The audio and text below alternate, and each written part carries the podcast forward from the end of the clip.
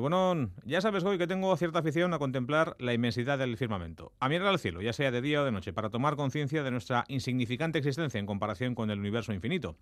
Por razones obvias, me resulta mucho más complicado echarle vistazo al revés, es decir, de arriba a abajo. Contemplar la Tierra desde el cielo es un privilegio reservado a las aves, tal vez a algunos insectos valientes y a los pilotos de aeronaves. Y puede que eso, las ganas de contemplar el suelo desde el cielo, sean las causantes de uno de los episodios más bizarros que uno recuerda y que hemos vivido esta misma semana.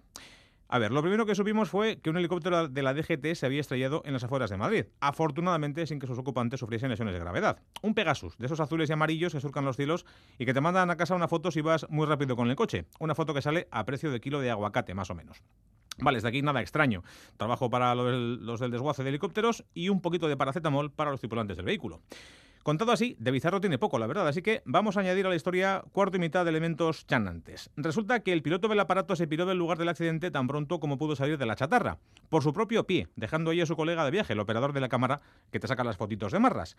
Horas después fue localizado en un pueblo de la provincia y detenido por la Guardia Civil. ¿Y por qué le detuvieron? Pues porque el colega dio positivo en cocaína y en metanfetaminas, algo que parece poco adecuado si vas a pilotar una máquina que pesa unos 3.000 kilos y que puede alcanzar una altitud de vuelo de 300 metros, y que, si como es el caso se estampa contra el suelo, puede ir a un cisco de primera división.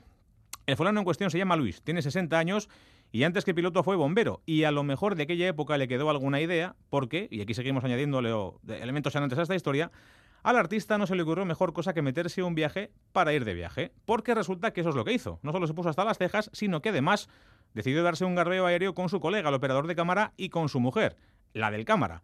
Detalle que no se supo en un principio, ya que la presencia de esta señora no estaba autorizada en el plan de vuelo original. Resumiendo, que el bueno de Luis, que por lo que se ha decidido que ese día era bueno para meterse unos tiros y unas pirulas, le dice a su colega, oye tú, a que no hay huevos a mangar el helicóptero y darnos un rule por Madrid. A lo que el colega debió responder, a lo que no es irnos los dos con mi mujer.